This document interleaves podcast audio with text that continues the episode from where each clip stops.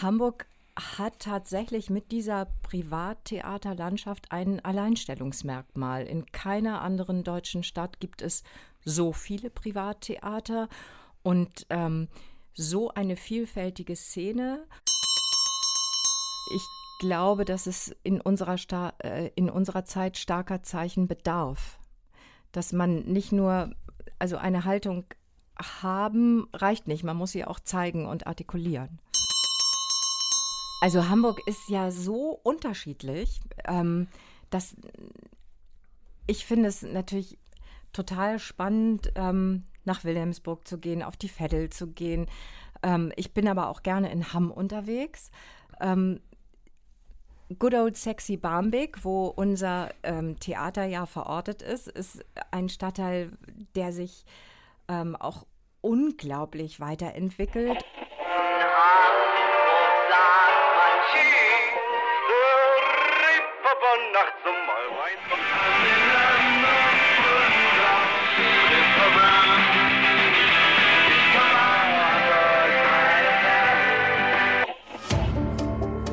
Gute Leute.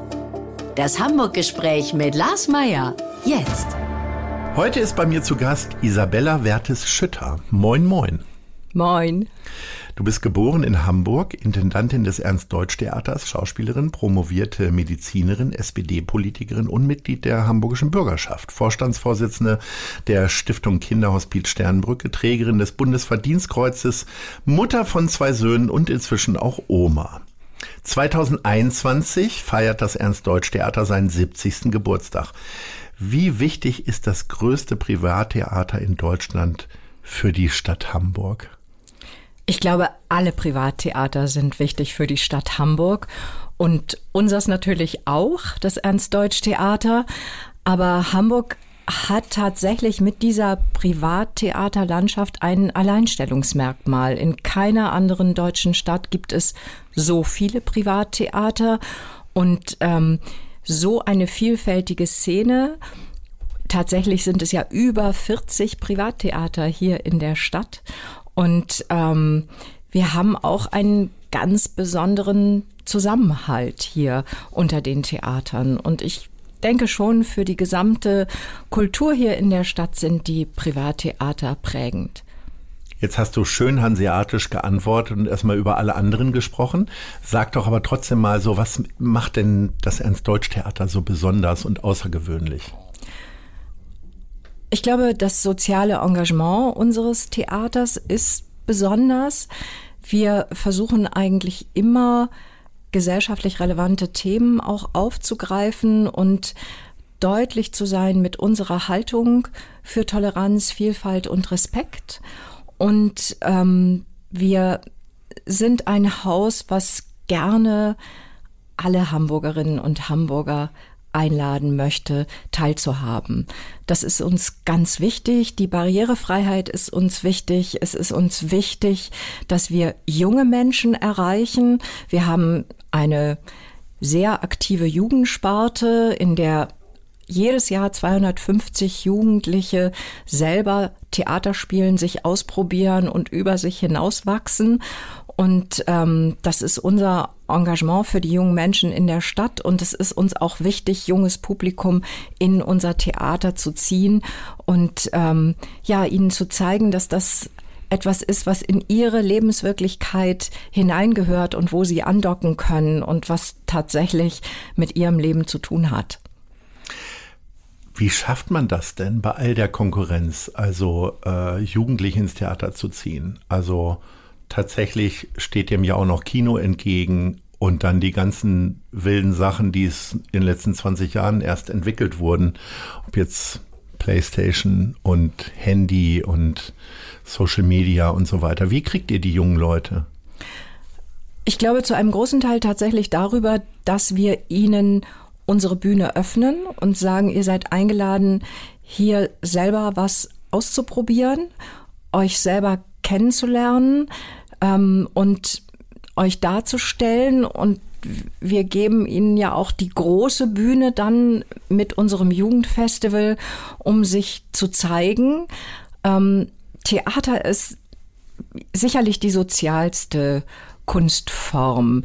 Ähm, ich glaube, dass jeder, der Theater spielt, merkt, wie das seine Persönlichkeit stärkt, weil man ist zusammen mit anderen äh, für eine Inszenierung verantwortlich. Jeder hat seinen Part, ob auf der Bühne oder hinter der Bühne und man lernt einfach, dass es auf einen ankommt und man lernt sich zu zeigen.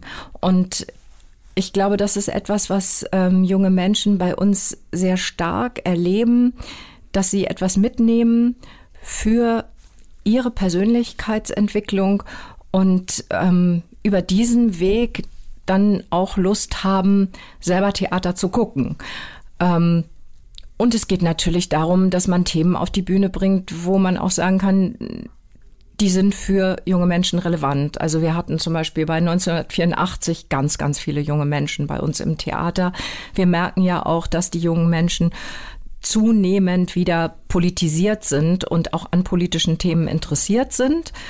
Ähm, so ein Stoff wie Demokratie zum Beispiel war sehr gefragt, aber auch Maria Stewart, also Klassikerinszenierungen, die irgendwie auf Themen fokussieren. Bei Maria Stewart geht es ja sehr stark um Machtstrukturen. Ähm, also da erleben wir, dass viele junge Menschen kommen und ähm, uns ist das wichtig, eben ein Angebot zu haben, was tatsächlich auch generationenübergreifend ist und wo sich auch die unterschiedlichen Generationen bei uns im Theater treffen und austauschen. Wir haben ja immer mehr Orte in der Gesellschaft, wo nur die Altersgruppe hingeht oder nur eine andere Altersgruppe hingeht. Und ich glaube, es ist wichtig, dass wir generationenübergreifend miteinander im Gespräch sind. Und natürlich sowas wie Best of Poetry Slam zum Beispiel. Das ist eine Reihe bei uns am Theater. Wir waren das erste Theater, was überhaupt eine feste Poetry Slam Reihe angeboten hat hier in der Stadt in Kooperation mit Kampf der Künste. Da sind ganz viele junge Menschen unterwegs. Ist es so, dass Theaterabos mittlerweile dann von einer Generation zur nächsten übertragen werden? Äh, kriegt ihr sowas eigentlich mit? Wenn sich dann vielleicht nur der Vorname irgendwann ändert oder so? Das gibt es tatsächlich. Wir haben jetzt äh, unsere Abonnentinnen und Abonnenten gebeten, aus Anlass von 70 Jahre mal ihre Erinnerungen zu schreiben an 70 at ernst-deutsch-theater.de und da habe ich gerade eine Mail bekommen, wo eine Abonnentin geschrieben hat, wie jetzt ihr ähm, Abo auf ihren Schwiegersohn übergegangen ist und der die wie sehr sie sich freut, dass die Enkel jetzt auch mitkommen. Also sowas gibt es tatsächlich, dass das in der Familie so weitergegeben wird. Ähm, aber ich glaube, das ist das sind eher die Ausnahmen, über die, die wir uns sehr freuen. Also überwiegend, glaube ich, muss man ähm, Kinder und Jugendliche in der Schule abholen mit Theater und ihnen da nahebringen, dass das etwas ist, was in ihr Leben hineinpasst. Kommen wir mal zu etwas, äh, was dir persönlich Freude macht. Das sind die Hamburg-Lieblinge, unsere Schnellfragerunde. Da ist meine erste Frage, welches ist dein Lieblingsrestaurant? Die Bodega Sessenta, die ist direkt bei uns am Theater. Das ist sozusagen, ja, unser Wohnzimmer. Und da gibt es total leckere Tapas und ganz tolle Weine. Und da sitzt man auch draußen sehr schön und ähm, wird sehr, sehr liebevoll bewirtet. Welches ist dein Lieblingskino? Das Abaton. Und ja, da bin ich jetzt lange nicht gewesen, ähm, weil es ja geschlossen war, aber jetzt im Juli geht das wieder. Welches ist dein Lieblingslied über Hamburg? In der Ex-Zeiten Jung mit einem Tüdelband. Wie oft bist du denn im äh, Unsorg-Theater? Das bringe ich natürlich damit gleich in Verbindung natürlich. Regelmäßig, da gehe ich total gerne hin und ich verstehe das auch. Also ich kann nicht platt sprechen, leider, aber der Plan ist, ich lerne es noch. Mein ähm, älterer Sohn hat da ja schon auf der Bühne gestanden und hat dafür auch platt gelernt und ähm, irgendwann ist es vielleicht auch bei mir soweit. Hm. Welche ist deine Lieblingskneipe? Freundlich und kompetent. Wo ist das? Ah, das war früher in der Gertigstraße und jetzt ist es Hamburger Straße. Also du bleibst immer so im Umkreis des Theaters sozusagen. Scheint so. Ich habe wahrscheinlich nicht so viel Zeit, so wahnsinnig ausschweifend woanders hinzugehen. Welche ist deine Lieblingsgrünfläche? ah, also da gehe ich total gerne auf dem Ohlsdorfer Friedhof spazieren. Das Ui. ist ein so wunderschöner Park. Ähm, also neulich, jetzt neulich haben die Rhododendren da auf eine Art und Weise geblüht. Das ist unglaublich. Die sind ja riesig und ähm, alle mit dieser lila Farbe und dadurch, dass es in diesem Jahr auch ziemlich viel geregnet hat, war das eine solche Pracht. Aber ich gehe da überhaupt gerne und guck mich um. Schlenderst du dann da so lang oder hast du dann auch immer mal wieder äh, Gräber, wo du regelmäßig vorbeiguckst, auch vielleicht mal bei Hans Albers oder wem auch immer? Ja, also ich gucke auf jeden Fall regelmäßig ähm, zum Garten der Frauen. Da mhm. liegt auch meine Mutter, mhm. ähm, Helga Pilarczyk. Und ähm, ja, da liegen viele tolle Frauen. Und ähm, da, da kann man sich auch so wunderschön auf eine Bank setzen und dann ist da ein Brunnen, der plätschert. Ist total schön da. Sind das Momente, wo du dir selber dann auch so Gedanken machst über Zeremonien wie Trauerfeier oder ob du da selber liegen möchtest oder wischt man das so weg? Also ich sag mal, wir haben ja alle jetzt durch die Corona-Pandemie gelernt, mit Krankheiten umzugehen, vielleicht auch eine Todesnähe irgendwie, naja, gewissermaßen zuzulassen und sich Gedanken, also bei mir wurde das ausgelöst zumindest. Also ich glaube, dass das ein, ein Thema ist, was mich mein ganzes Leben schon beschäftigt. So bin ich auch glaube ich, zur Medizin gekommen, weil mich sehr interessiert hat, was heißt Leben, was heißt Tod, was bedeutet Gesundheit, was bedeutet Krankheit. Und ähm, ich habe ähm, sicherlich auch ähm, durch natürlich durch die Arbeit mit dem Kinderhospiz Sternbrücke, was ich ja ähm, von Anfang an äh, begleite, sehr viele Berührungspunkte mit diesem Thema in meinem Alltag. Und ähm, für mich gehört das auch ins Leben hinein. Also so wie ähm, auch im Kinderhospiz, ja, viel gelacht wird, auch geweint, aber vor allem gelebt wird und versucht wird, das Leben, ja, dem Leben so viel Qualität zu geben wie irgend möglich und so viel Freude. Ähm, so ist es für mich auch so, dass durch ähm, die Erfahrungen, die wir mit, ähm, durch die Todeserfahrungen, die wir machen, eigentlich das Leben kostbar wird. Und ähm, ich bin mir der Endlichkeit sehr bewusst und ähm, das ist aber für mich kein deprimierender Gedanke. Ist es dann auch so, dass du jetzt in der Zeit der Pandemie äh, tatsächlich auch nicht nur Weglagen gemacht hast, sondern dir die schönen Sachen rausgesucht hast, auch wenn man die länger suchen musste?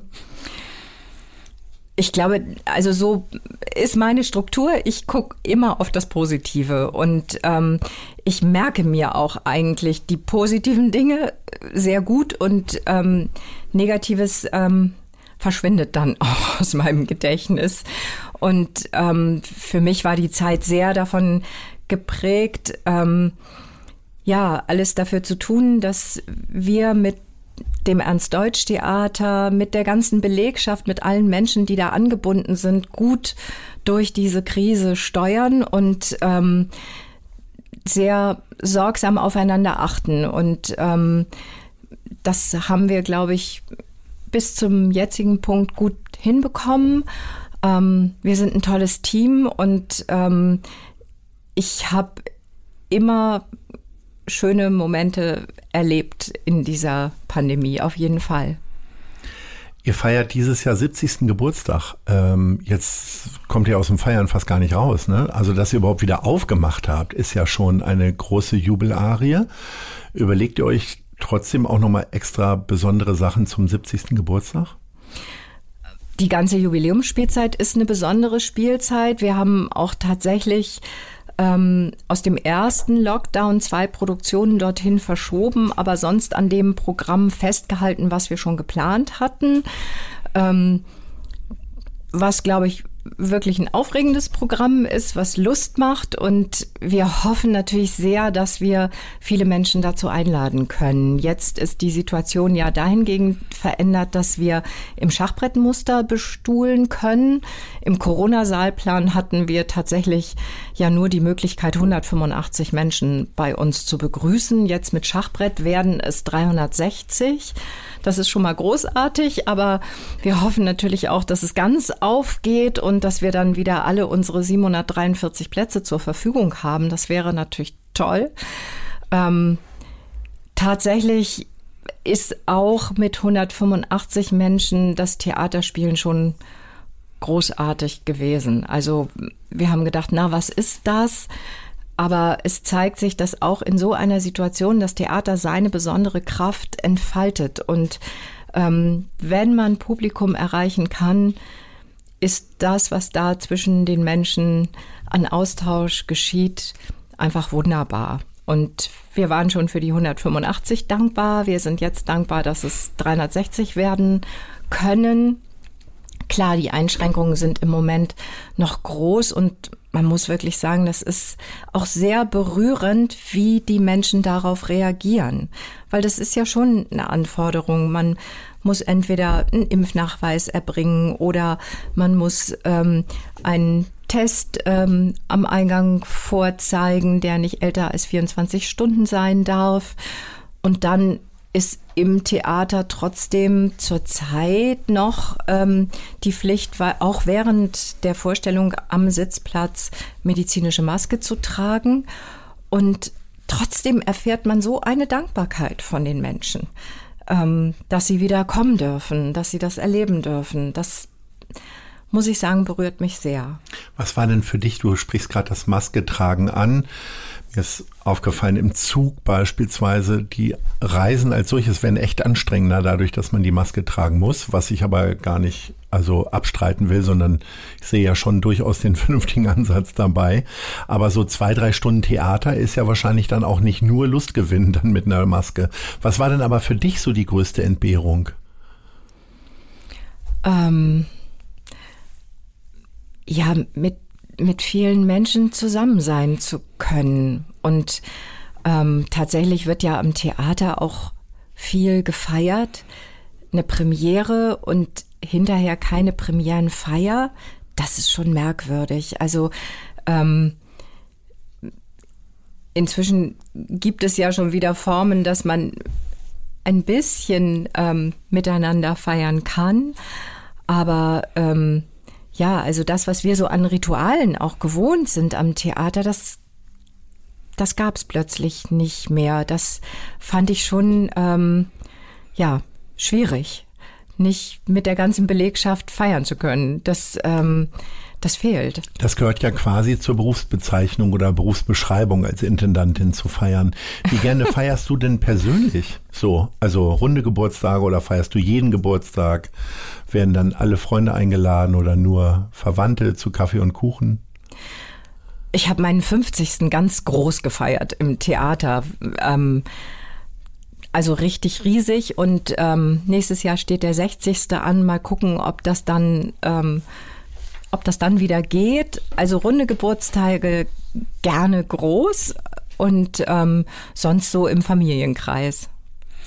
Schenkst du lieber oder wirst du lieber beschenkt? Ich schenke total gerne. Und es gibt ja tatsächlich Leute, die nicht schenken können. Also die einfach, ähm, ein sehr naher Verwandter von mir, den ich hier nicht nennen werde, liegt einfach immer so knapp daneben tatsächlich, wo ich immer denke, warum hört er mir eigentlich nicht zu? Wie ist das mit dir?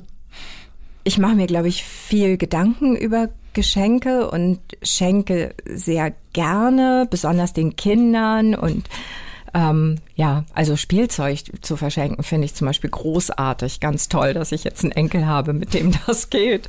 Und ähm, ja, und ähm, ich habe aber, also wenn ich gefragt werde, was ich mir wünsche, dann ähm, da tue ich mich immer schwer. Und da tun mir auch die Menschen leid, die mir gerne was schenken möchten, weil ich da immer so wenig auskunftsfähig bin.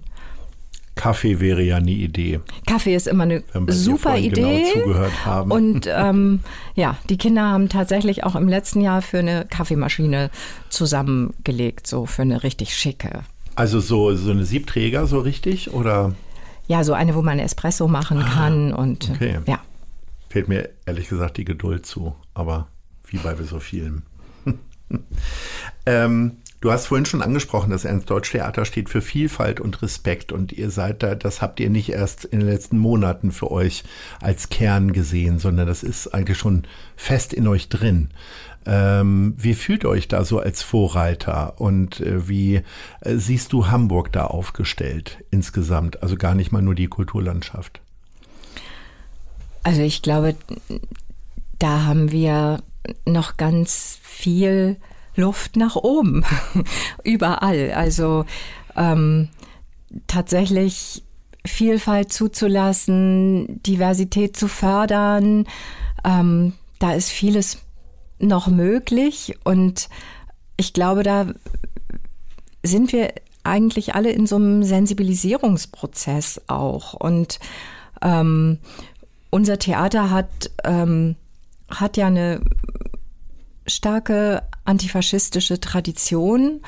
Und ähm, da haben wir natürlich im Zuge dessen, dass die Rechtspopulisten wieder in den Vormarsch ge gegangen sind, ähm, nochmal genau hingeguckt, sind wir denn da auch deutlich genug mit unseren Aussagen?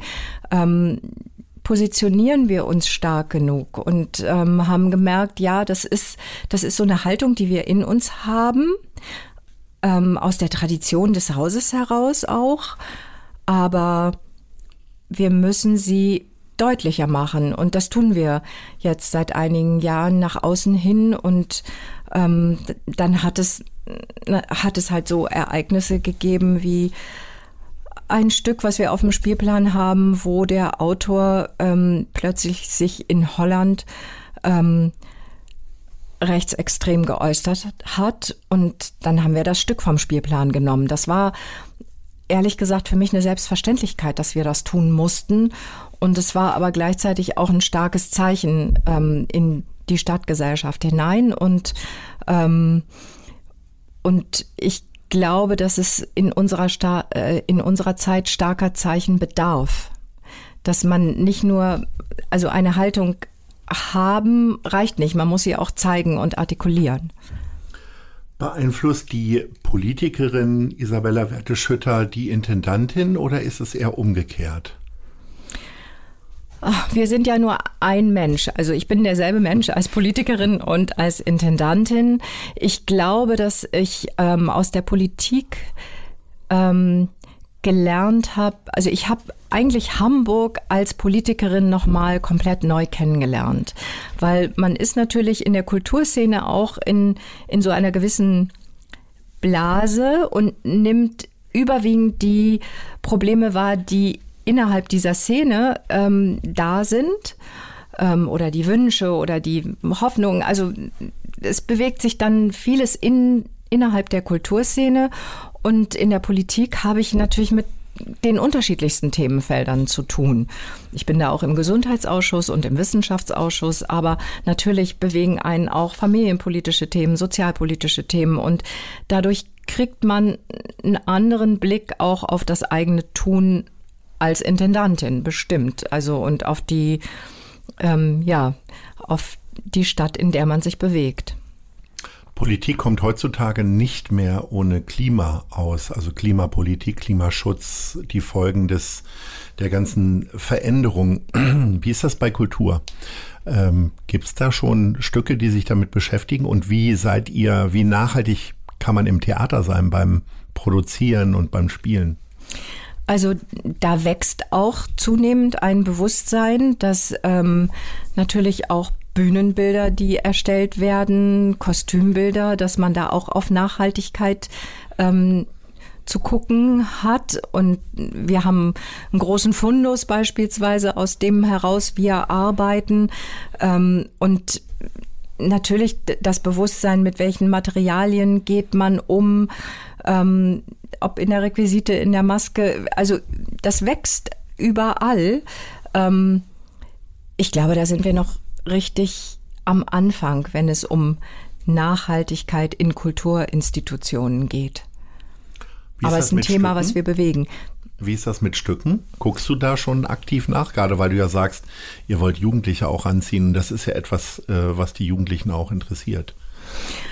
Auf jeden Fall. Ähm, ich habe noch kein Stück zu dem Thema gefunden, was, äh, wo ich jetzt sagen würde, das müssen wir auf die Bühne bringen. Ähm, das ist natürlich auch sehr komplex und ähm, wir wollen ja auch nicht ähm, jetzt äh, belehrend sein als Theater, sondern ähm, es muss ja immer irgendwie eine spannende Geschichte darum geschrieben werden und ähm, ja, vielleicht entstehen diese Geschichten jetzt zunehmend. Ähm, ich habe auf jeden Fall noch kein Klimastück bisher im Spielplan. Du hast ja äh, vorhin schon erzählt, zumindest in deinem gastronomischen Verhalten ist dein äh, Radius eingeschränkt, sage ich mal, im Hinblick auf die Kneipe und das Restaurant. Ähm, Gibt es Stadtteile, und du bewegst dich dann ja zum Spazierengehen auch eher im Osten oder Nordosten von Hamburg.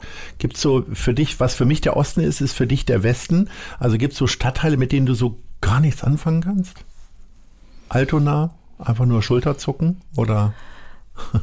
Also Hamburg ist ja so unterschiedlich, ähm, dass ich finde es natürlich total spannend, ähm, nach Wilhelmsburg zu gehen, auf die Veddel zu gehen. Ähm, ich bin aber auch gerne in Hamm unterwegs.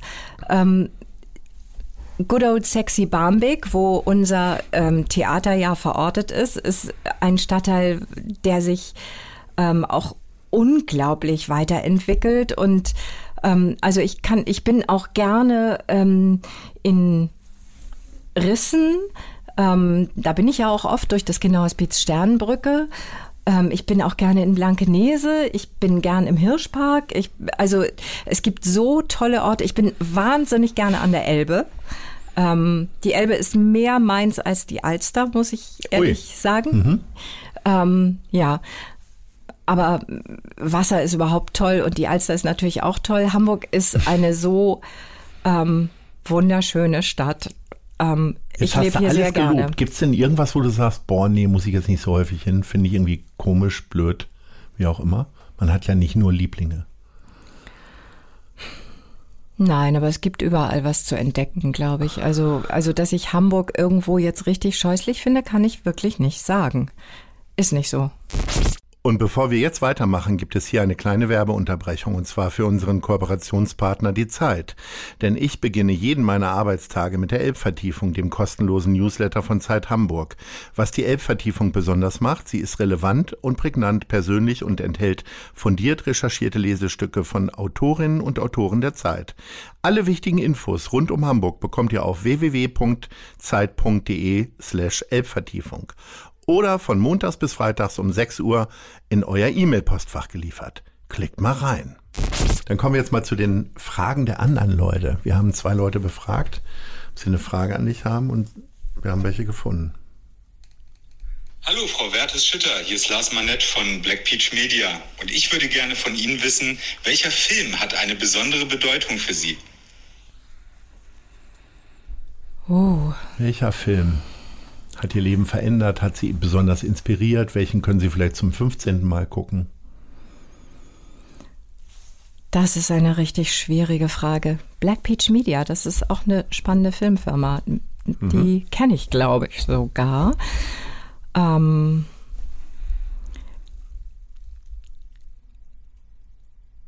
ich glaube, die Bettinis. Mhm. Das ist ein Dreiteiler, ja. Und ähm, das ist ein Film, der mich, also der damals viel ausgelöst hat für mich. Ich ähm, habe danach äh, Ralf Giordano kennengelernt und ähm, das hat ähm, eine sehr tiefe Freundschaft zur Folge gehabt und Ähm, ich engagiere mich äh, ja auch sehr für den Bertini-Preis, der hier in Hamburg vergeben wird an junge Menschen mit Zivilcourage.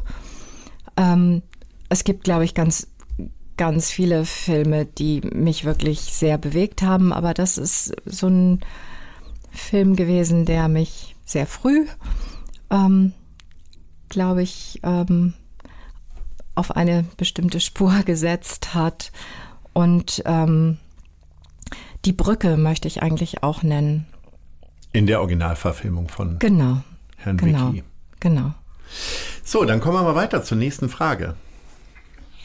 Hallo Frau Wertes-Schütter, hier ist Michael Diete. Ich bin der Pressesprecher vom Bäderland und mich würde ja interessieren, welches Ihr Lieblingsschwimmbad in Hamburg ist und wann Sie das letzte Mal schwimmen waren. Ähm, also Alster Schwimmhalle Die jetzt zu hat, glaube ich. Und ähm, ich gehe auch äh, gerne ins Kaifu-Bad. Und wann waren Sie das letzte Mal? Ja, irgendwie vor Corona. Okay. Ja. lang, lang ist her.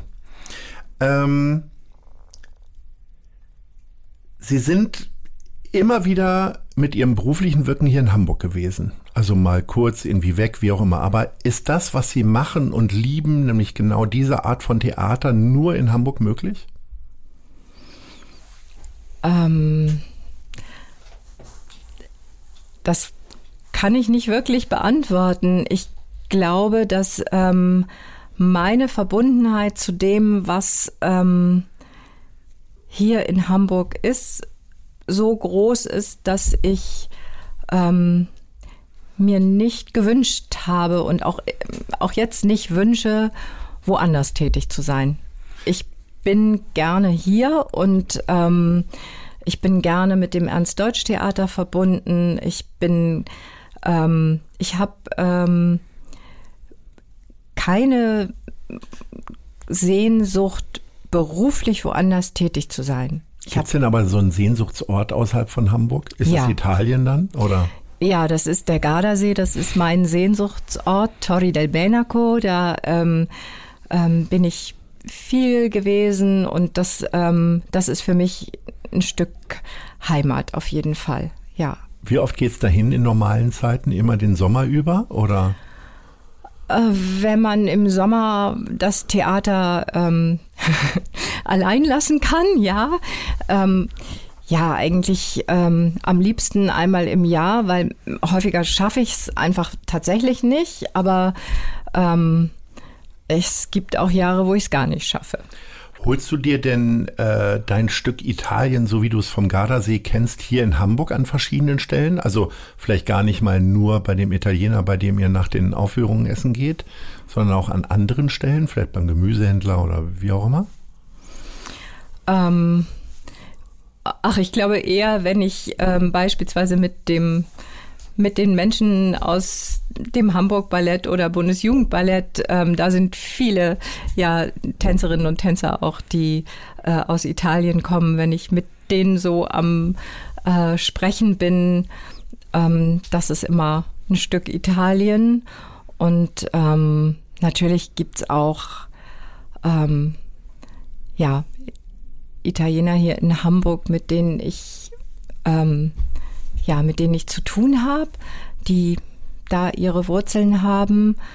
Ähm, aber wirklich Italien ist eben in Italien. Also das Serenissima zum Beispiel ist ein Lokal, das ist äh, schräg gegenüber von meinem Abgeordnetenbüro. Ähm, da schnacken wir natürlich auch immer gerne Italienisch. Gibt es denn Sachen, die du dann nur in Italien essen würdest? Also eine Freundin von mir isst außerhalb von Florenz kein Eis. Nee, so bin ich nicht. Also Eis essen muss ich auch in Hamburg. Und das kann man ja hier auch gut. Ja. Also es gibt nicht so große Qualitätsunterschiede für dich, auch bei den Nudeln. Kannst du Nudeln selber machen? Ehrlich gesagt, das habe ich mir noch nicht zugemutet, weil ich wüsste auch gar nicht, wann ich das machen soll. Ähm, ich glaube, es gibt schon Qualitätsunterschiede. Das, das denke ich schon. Also, und bestimmte Sachen schmecken auch in Italien einfach besser, weil man dann in Italien ist. Das, äh, vielleicht ist es, ist es alles, was dazugehört, dass, ähm, dass das dann Also Italien-Feeling ist in Italien und ähm, äh, Hamburg ist Hamburg. Ich habe ja schon gesagt, und du sagst ja selber, ich, du weißt nicht, wann du das machen sollst mit den Nudeln und so weiter. ähm, Jetzt hast du sehr aufwendig ja Medizin studiert. Also zumindest stelle ich mir das sehr aufwendig vor. Ich müsste zum Beispiel schon mal Latein lernen und alles.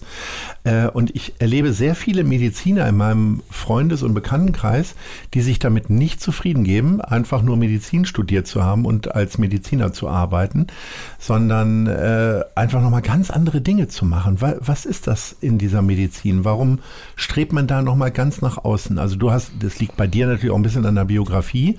Aber warum hat dich das dann nicht so ausgefüllt, dass du sagst, so, ich will jetzt lieber Medizin-Nobelpreis als äh, den äh, Preis bei den Privattheatertagen gewinnen? Ich glaube schon, dass mich das ausgefüllt hat. Ich ähm,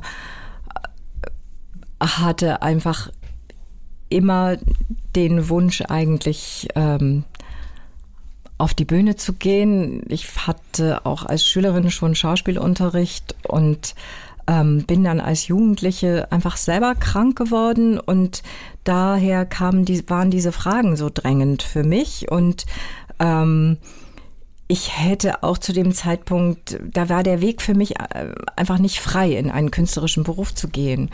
Und ähm, je weiter ich mit dem Medizinstudium gekommen bin, desto ähm, stärker war aber auch diese andere Frage, da kann es nicht doch auf die Bühne gehen. So.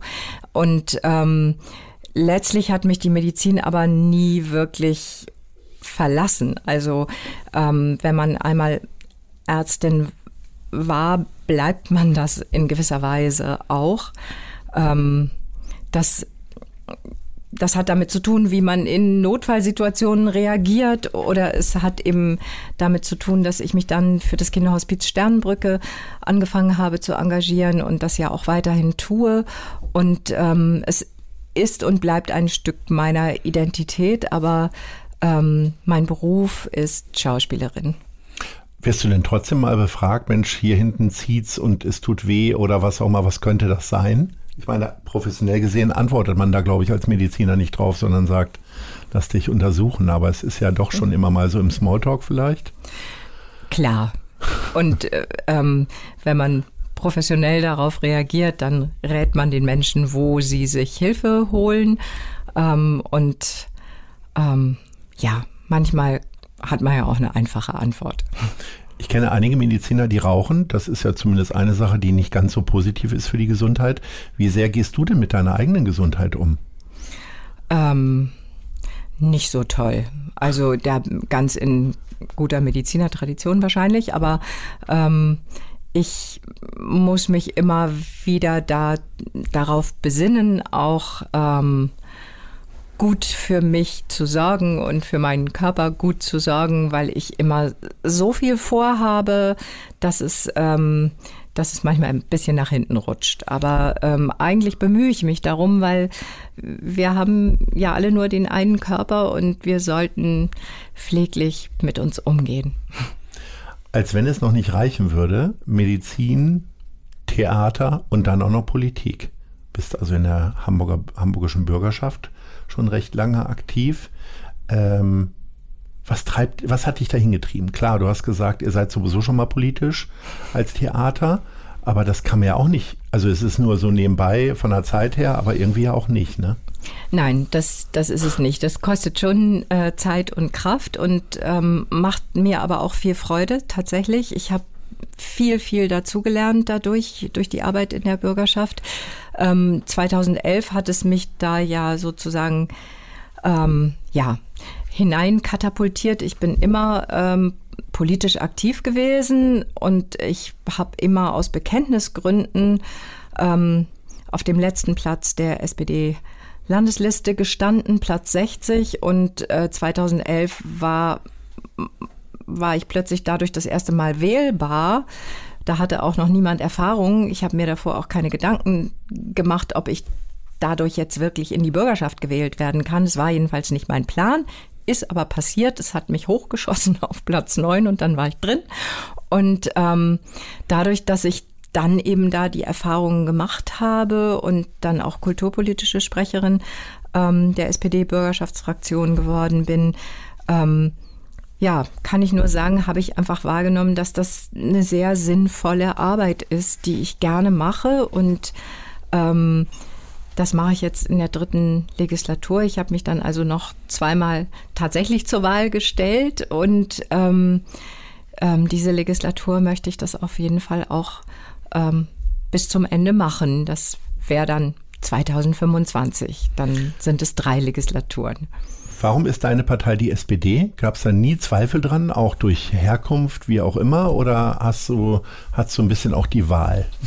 Ähm, also von Seiten meiner Mutter ähm, oder von den Eltern meiner Mutter her äh, ist das eine Arbeitertradition. Also das, ähm, mein Großvater war Maurer, meine Großmutter ist früh als Dienstmädchen in Stellung gegangen und ähm, das war eine SPD-Familie, ganz klar. Und ähm, ich bin aber tatsächlich erst in die Partei eingetreten, als ich ähm, Friedrich Schütter geheiratet hatte, der da ja auch aktiv war und auch Mitglied war und gesagt hat, wieso bist du denn eigentlich nicht in der Partei? Und dann habe ich gesagt, ja. Es war Hochzeitsbedingung, dass du Nein, ich glaube, es war ein Tick später, dass wir uns darüber unterhalten haben, aber, aber ähm, auf jeden Fall bin ich dann, äh, bin ich dann eingetreten, ja.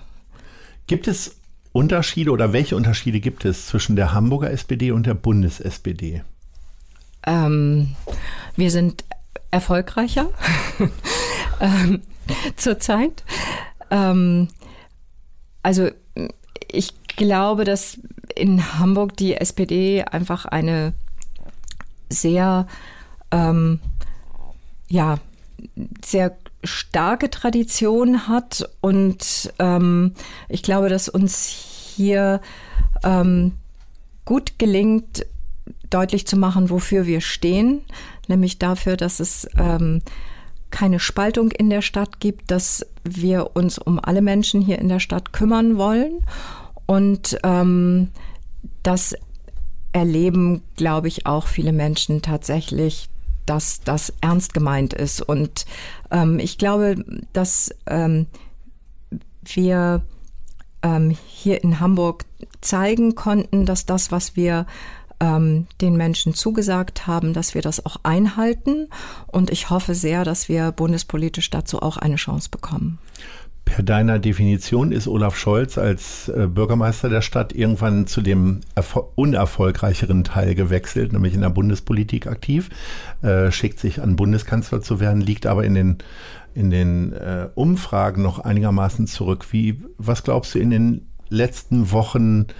Wird irgendwie das Ruder noch umdrehen oder wie optimistisch geht man da eigentlich ran und ist vielleicht auch fast naiv oder wie siehst du das? Wie, wie kriegt die SPD da den, die Kurve noch? Ähm, also Naivität, weiß ich nicht, das hilft ja nun gar nicht weiter. Ich glaube, ähm, wir machen Wahlkampf und ähm, das heißt, wir müssen kämpferisch sein und wollen kämpferisch sein und ähm, ich glaube, dass, dass es wichtig ist, ähm, deutlich zu machen, wofür wir stehen. Und viele Dinge, die bundespolitisch auf den Weg gebracht worden sind, ähm, durch die SPD werden aber der SPD leider nicht zugeschrieben. Das ist schwierig in so einer großen Koalition. Ähm, kenntlich zu machen, wofür man steht, weil man natürlich immer ähm, Kompromisse schließen muss. Das, das ist das Geschäft der Politik, ähm, gute Kompromisse möglichst auszuhandeln. Und ähm, ich also mein Eindruck ist, das, was die SPD auch bundespolitisch erreicht hat, ist sehr viel mehr als der Ruf, der ihr im Moment ähm, als das, was ihr im Moment zugeschrieben wird. Und ähm, ich glaube, wir müssen im Wahlkampf darauf eben achten, dass wir deutlich machen, wofür wir stehen. Gab es eigentlich nie die Idee für dich, Senatorin zu werden? Könntest du ja nebenbei auch noch machen. Also das Gesundheitsressort war nach der letzten Wahl ja eigentlich noch offen. Also ähm, Senatorin kann man nicht nebenbei machen. Man kann nicht ein Theater leiten und Senatorin sein. Das geht nicht.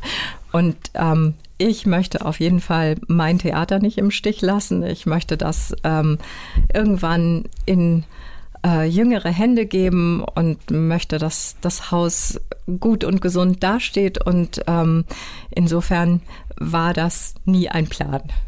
Okay. So, jetzt kommen wir zu einem neuen Plan, nämlich das ist eine neue Rubrik, die wir in diesem kleinen Format haben. Das heißt Wissenswertes über Hamburg und jetzt kommst du, liebe Isabella. Also ich lese kurz etwas Wissenswertes vor und wir leiten eine Frage daraus ab. Das Wetter in Hamburg ist gar nicht so schlimm, wie man immer behauptet. Es gibt lediglich 133 Regentage. In München sind es zum Beispiel 40 Regentage mehr. Was ist deine liebste Beschäftigung bei Regen? Lesen. Und dann äh, quasi, naja, im Film heißt es Drehbücher. Ich weiß gar nicht, wie heißt es, äh, sind das dann Bühnenbücher oder? Also, also natürlich, oder? Theaterstücke lese ich mhm. sowieso ständig, aber wenn ich jetzt überlege, draußen prasselt der Regen, mhm. ähm, man legt die Füße hoch und äh, hat ein tolles Buch, ähm, dann ist es eher ein Roman, den ich gerne lese. Zum Beispiel, jetzt zuletzt, was fällt dir spontan ein? Ähm, von Elena Ferrante lese ich gerade ähm, das äh, neue Buch, ähm, wo es um die Lügen der Erwachsenen geht.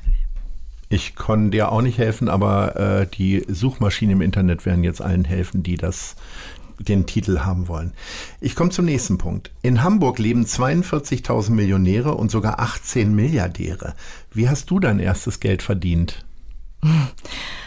Ähm, mit Nachtwachen im also im Krankenhaus. Im Krankenhaus. Mhm. Ja, ich habe mein ganzes Medizinstudium mit Nachtwachen finanziert.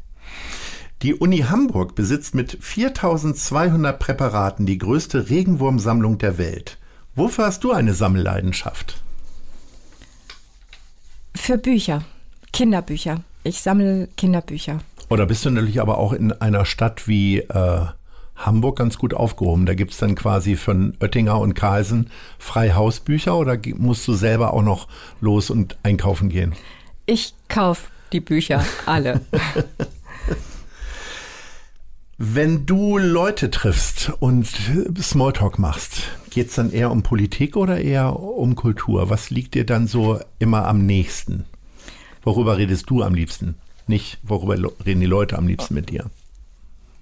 Ähm, ich glaube, Kultur kommt ein Tick vor Politik, aber ist beides viel vertreten. Ähm, ist es so, wenn du ähm, in den Urlaub fährst oder auf Reisen gehst, Gehst du dann auch noch ins Theater? Ja. Okay. Total gerne. In anderen Städten, das ist, äh, ja, und in anderen Ländern überhaupt, also in London ins Theater zu gehen oder in Frankreich, in Italien, ja, natürlich. Ich würde ja das. nichts verstehen in Frankreich oder Italien. Aber Italienisch sprichst du, glaube ich? Italienisch spreche ich so wie Deutsch und ähm, Englisch auch. Und in Frankreich muss ich mir viel Mühe geben. Also ich, ja, da. Ähm, verstehe ich nicht alles, aber so, dass ich ein The einem Theaterstück folgen kann schon. Wie schaltest du denn ab? Also, andere schalten ab, indem sie Bücher lesen. Bei dir schwingt ja immer noch ein bisschen Beruf damit bei. Irgendwie gibt es tatsächlich so Momente der Langeweile, wo du an die Decke guckst und die, äh, die kleinen Punkte der Tapete durchzählst oder so? Ganz ehrlich, nein. das macht dir fast nicht. Angst, sehe ich dir im Gesicht, wenn du darüber nachdenkst.